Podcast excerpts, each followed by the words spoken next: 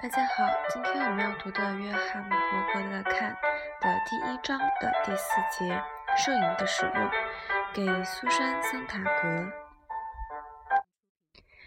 我想要写下有关我对苏珊·桑塔格所著的《论摄影》（On Photography） 这本书的一些感想。文中我所引用的文字皆摘录自他的书中，虽然有些想法有时是我自己的。不过都是源自于该书的读后心得。一八三九年，福克斯·塔尔伯特发明了照相机。这项原本是为上流社会所设计的玩意儿，不料之后仅仅三十多年，即被广泛运用于警察建档、战争报道、军事勘测、色情文学、百科全书的制作、家庭相簿、明信片、人类学记录。情感教化、调查探索等等，用来制作美学效果、新闻报道及正式的人像。而不久，在一八八八年，第一支便宜的大众化相机上市了。摄影的用途以惊人的速度扩展，显示出它对工业资本主义非凡且重要的适应性。马克思也于照相机发明的那一年成年了。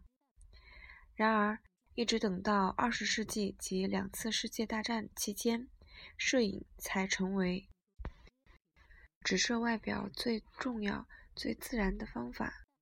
就是在那个年代，照片取代了事实，成为了直接的证证据。那时，摄影被视为最公正透明的、最能引导我们直接进入现实的工具。那时也相当于伟大的摄影师斯特兰德与埃文斯等人为时代所见证最活跃的时期。在资本主义国家里，那是摄影最自由的时候。它从纯艺术的范畴中被释放出来，成为可以做最民主式运用的大众媒介。可惜，为期不久，这项具有真实性的新媒体。被人们刻意的当做一种宣传工具来使用。德国的纳粹党就是系统性使用摄影作为宣传的最早者之一。在所有组成和加深现代感的事物中，照片也许是最神秘的。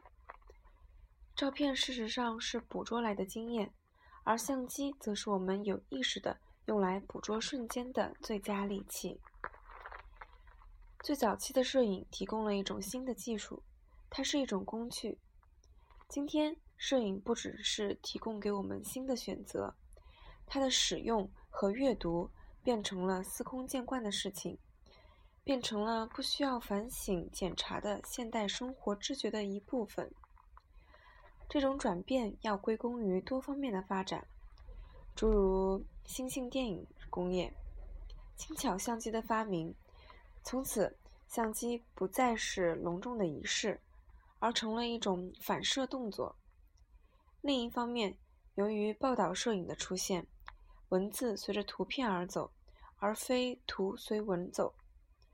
广告的崛起也成为一股决定性的经济力量。通过摄影，这个世界变成了一连串互不相干、独立存在的分子，而历史，包括。过去和现在，则变成一连串奇闻异事和社会新闻。照相机分解了现实，使之成为可以掌握的、暧昧不确定的东西。他提出了一种否定内在关联性的、不连续的观点来看世界，但却赋予每一时刻以神秘的特质。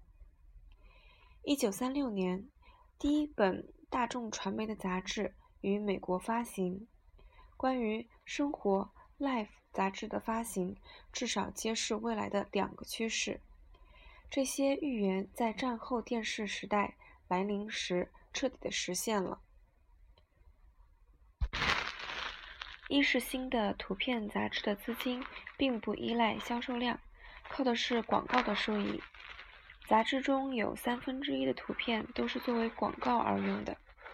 第二个预言藏在杂志的名称里，杂志名称是暧昧的，它可以表示里面的照片都是生活的照片，但它意味的不只是这一点，以及这些照片本身就是生活。这本杂志第一期的第一张照片就是以这种暧昧的手法来宣传的。照片上是个刚出生的婴儿，下面的标题是“生命开始了”。在照相机发明之前，哪些东西有照片的功用呢？普通的答案是版画、素描或油画。然而，比较有启示性的答案很可能是记忆。因为照片所具体呈现的，以前只能在我们内心思考反应。普鲁斯特有些误解地说：“与其说照片是记忆的工具，不如说是记忆的发明物或替代物。”摄影和其他视觉影像不同之处在于，照片不是对主题的一种描写、模仿或诠释，而是它所留下的痕迹。任何一种油画或素描，不管它是如何的写实，都无法像照片一样属于它的主题。一张照片不只是一种影像，就如同油画是一种影像一样，还是对真实世界的一种诠释。它同时也是一种痕迹，就像将现实影像用形板印刷出来。像脚印，或者是人死后所翻制的面型。人类对视觉的认知感受，远比电影底片的运用过程更复杂、更有选择性。虽然相机的镜头和眼睛一样，都能快速的在事情发生时将影像记录下来，那是因为二者对光皆有敏感度，但相机所做的。也正是眼睛本身所永远做不到的，就是将事情的外观给固定下来。相机将一件事自一连串的事件中汲取出来，并保存住它。虽然无法永久保存，但只要底片存在一天，就可以存在。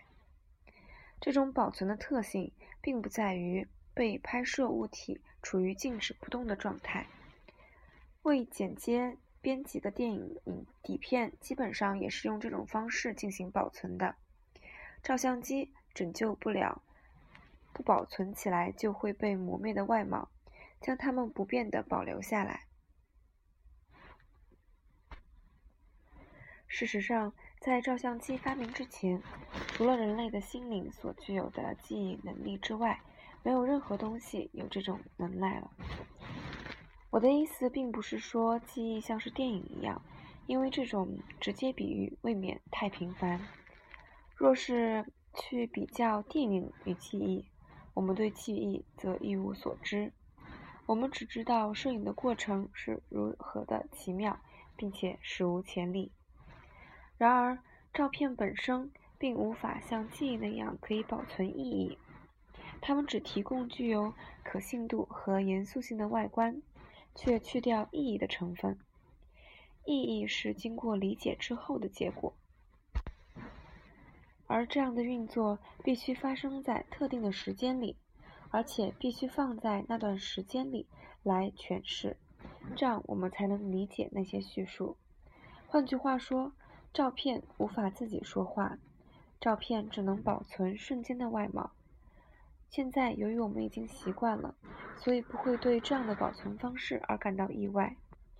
如果将底片曝光的时间和版画的寿命比较一下，且假设版画只有十年的寿命，现存的照片与版画平均比例大约是二百亿比一。这或许可以提醒我们一件事实，那就是分裂的强度。相机把事件的外貌和功能意义强行分开来。我们将摄影分为两种不同的用途：有的照片是属于个人私生活的经历，有的则是使用于公众用途。私生活照片，诸如母亲的肖像、女儿的照片、与自己同伴的合照等等，是需要放在一种。和拍照时的人物背景相关联的情况下被欣赏、被解读的。然而，这张照片的意义仅浸没在拍摄照片当时的情景中。照片一直是被用来当做活化记忆的工具。啊，不好意思，读错了，是相机。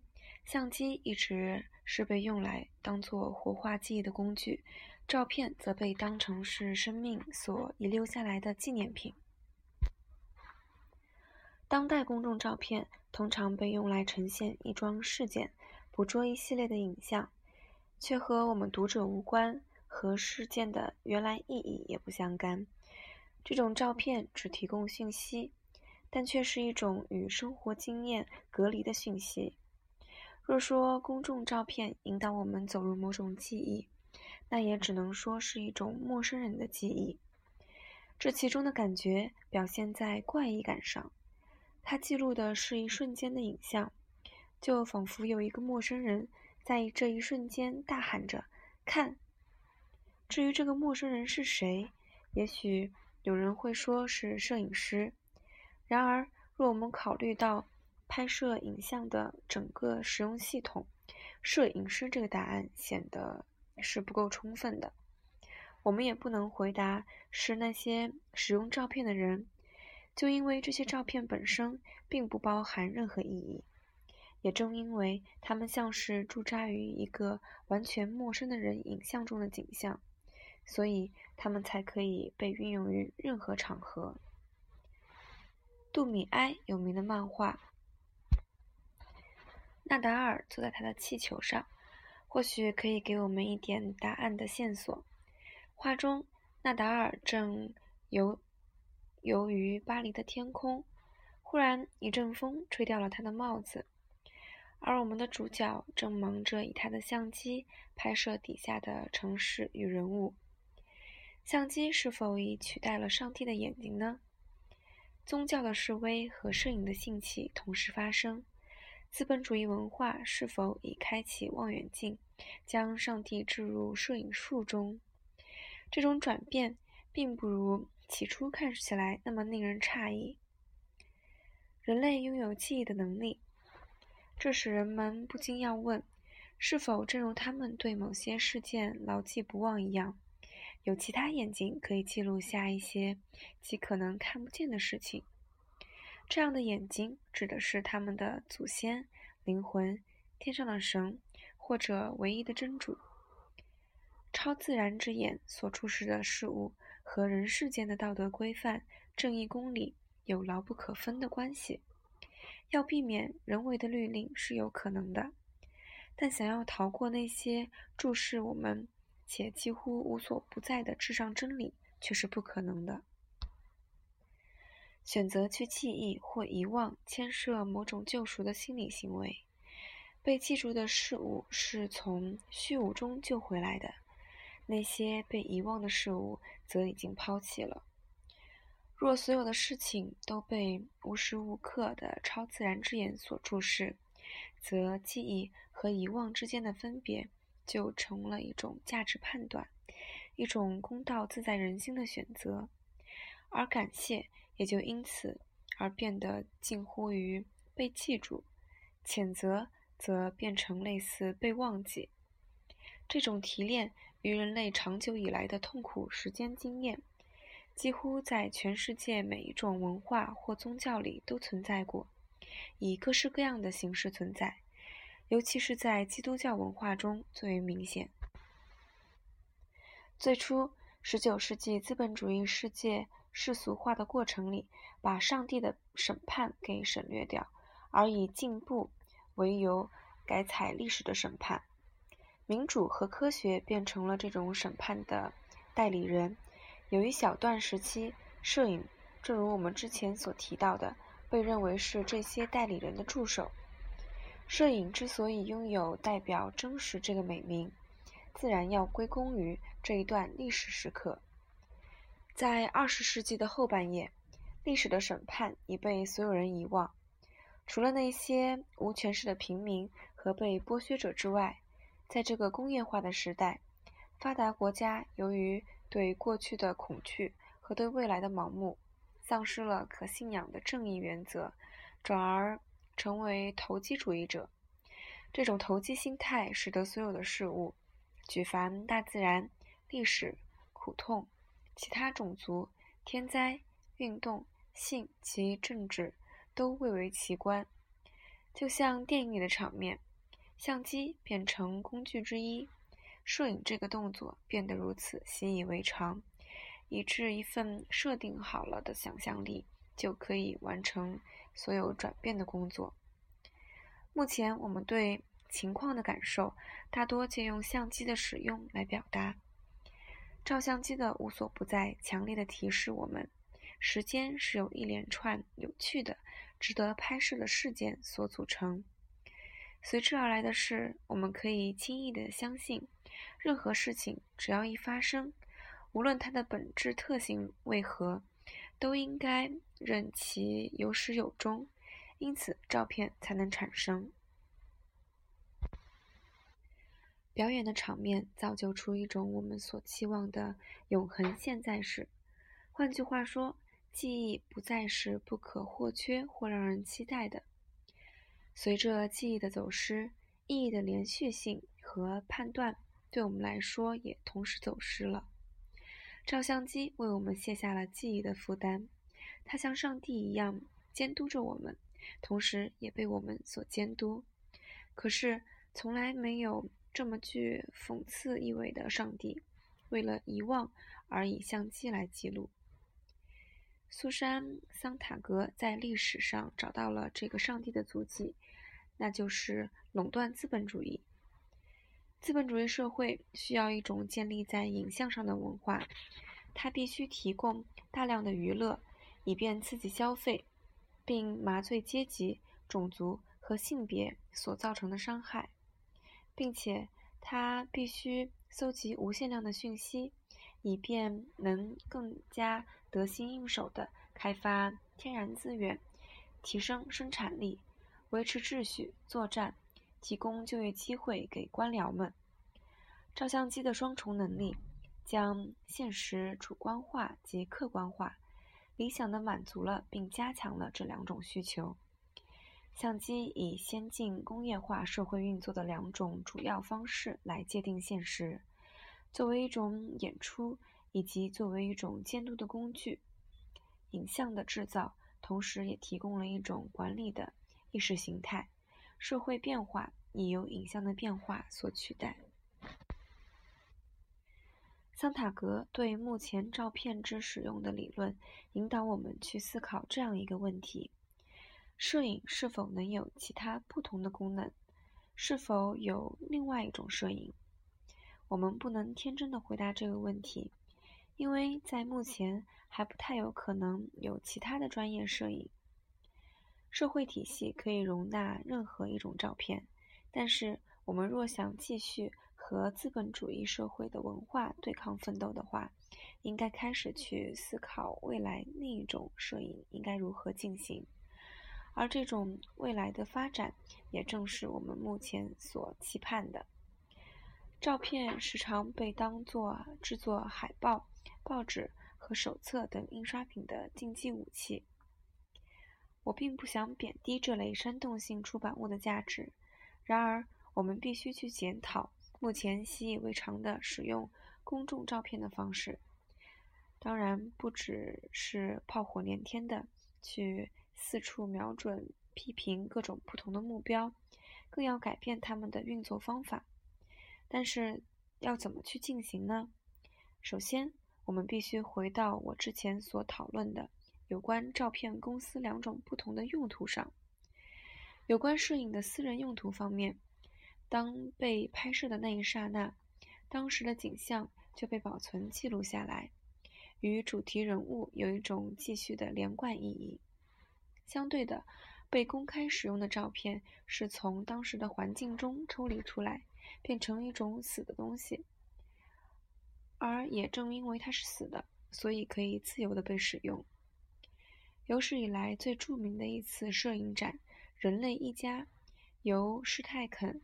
于一九五五年所筹划，有来自世界各地的摄影照片，凑合起来犹如一本全世界的家庭相簿。施泰肯的第六感是绝对准确的。私人的照片可以当做公开展示的典范，可惜他走捷径的结果，使得整个展览显得多愁善感且自得意满，因为他将现实生活里阶级分明的世界当做一个大家庭来看待。事实上，大多数人的人像作品都是关于痛苦的经验，而这些痛苦大多数人为造成的。苏珊·桑塔德桑塔格写道：“当人们第一次接触到各种极度悲悯的摄影作品时，所得到的是一种领悟，一种典型的现代领悟，负面的呈现。就我而言，我是一九四五年七月在圣塔莫尼卡一家新书店中偶然见到这类型的作品。”是贝尔根、贝尔森和达豪的照片。在我的视觉经验里，无论在摄影作品中或现实生活中，从未见过像这些照片那样尖锐、深刻而令人震惊的东西。虽然当时我才十二岁，但这的确是我生命中的一个转折点。而我是经过了几年之后，才真正了解到那些照片所代表的意义。照片是往事的遗物，是已发生过的事情所留下的痕迹。如果活着的人将往事扛在身上，如果过去变成那些为自己开拓历史的人的一部分，那么所有的照片将需要一种活的背景环境，它们将会继续存在于时间中，而不仅是被捕捉下来的一瞬间。摄影有可能是用来传达人类社会及政治的记忆，这样的记忆可将过去的任何影像，即使再怎么悲惨，再怎么再怎么有罪恶感，包括在其自身的连续性中，或许可以超越摄影的公司两种用途，而人类一家也就可能存在了。虽然我们活在了像这样的今日世界，摄影可能用来传达人类记忆，替其他任何的摄影用途指明了必须的发展方向。另类摄影的任务就是将摄影融入社会与政治的记忆，而非将摄影当作鼓励记忆退化的替代品。这项任务将会决定所拍的照片的类型以及照片的使用方式。这当然没有公式，也没有规律可循。看清了资本主义如何利用摄影，我们至少可以定出几个类另类摄影的原则。首先，对摄影家来说，这表示他或她不应该再自认为是全世界的报道者，而应该清楚知道自己只是介入被拍摄的事件中的记录者。这种分别是非常重要的。其次是这种照片之所以看起来那么富有悲剧性，这么非比寻常，是因为当我们看着它时，我们相信这些照片不是为了迎合将领们的想法，而是不是为了要鼓励人民的士气，也不是用来塑造英雄形象或震撼世界论坛，他们只是为了那些正在受苦的人所拍摄的。照片的主题事物在具有这种真实性和完整原貌之后，结成了那些哀悼者眼中纪念那死于战争的两千万苏联人的纪念碑。这场全民战争所呈现的残忍恐怖，使得战地摄影记者都自然而然地采用了这样一种戒慎的态度。然而，在比较不极端的情况下，摄影记者也可以采取相同的态度来工作。现存的另类摄影的照片，带着我们再度回到过去影像和恢复记忆的能力，目的是要为照片建立一种背景的关联性，且是引用文字或其他照片去建立它，将它建立在一种进行式影像所构成的环境中。那怎么着手呢？在正常情况下，照片是以一种直线的方式被使用。我们用照片来阐明一个论点或说明一种想法，而论点的想法走向是，照片也时常被重复使用。在这种情况下，照片只是重复文字所表达的东西，而记忆却绝不是单线进行的。记忆以放射性来运作，也就是说，大量相关的资讯。全部都导向同一个事情的中心。若我们想要将照片置于生活经验、社会经验、社会记忆的脉络里，我们就必须遵循记忆的法则。我们必须为印刷下来的照片定位，以便获得令人惊讶的确实结论，不论是过去或现在的结论。以下是布莱希特。描写关于表演方法的一首诗，我们或许可以应用来讨论上面的情形。即刻这个词，我们可以用来比喻照片，而表演这个词，我们可以当做照片中所记录的事物之时空脉络的再创造。所以，你所应做的是让这即刻站出来。不用在过程中隐藏这即刻的源头，赋予你的表演那种前后有序的前进感，那种坚持完成你已扛上肩膀的工作的态度。如此一来，你就可呈现出事情的连续性以及你的工作流程，让观众以客观不同的层次来体会这个现在，因为它从过去而来。而融入未来中，他身边围绕着很多其他的现在。他不止正坐在你这个戏院中，同时也坐在世界里。一些伟大的摄影作品本身的确达到这种境界，但若能为照片创造一个适当的时空脉络，则任何一张照片都可成为这样一种现在。通常，照片越出色。能够为他创造的时空脉络就越完整。这样一种时空脉络取代了真实时光中的照片，不是他原来的时间，因为那根本就无法办到，而是在一种叙述的时间中。若这叙述的时间被社会记忆和社会行为所占用，则它就变成历史的时间。这种被建构出来的。被叙述的时间必须要尊重人们希望它能够激发出它所要激发的记忆运作过程。要唤醒记忆中的某件事，不止一种方法，并不像一条线的终点。或许多种方法或联想物可以汇集到记忆点上，打开记忆。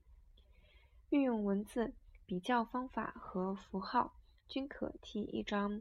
初印出来的照片创造背景情形，也就是说，各种方法和记号可以帮助我们触及回忆。在照片的四周，我们必须建立一套放射性的系统，以便我们能同时以个人的、政治的、经济的、戏剧化的、日常化的和历史的观点来欣赏摄影。一九七八年。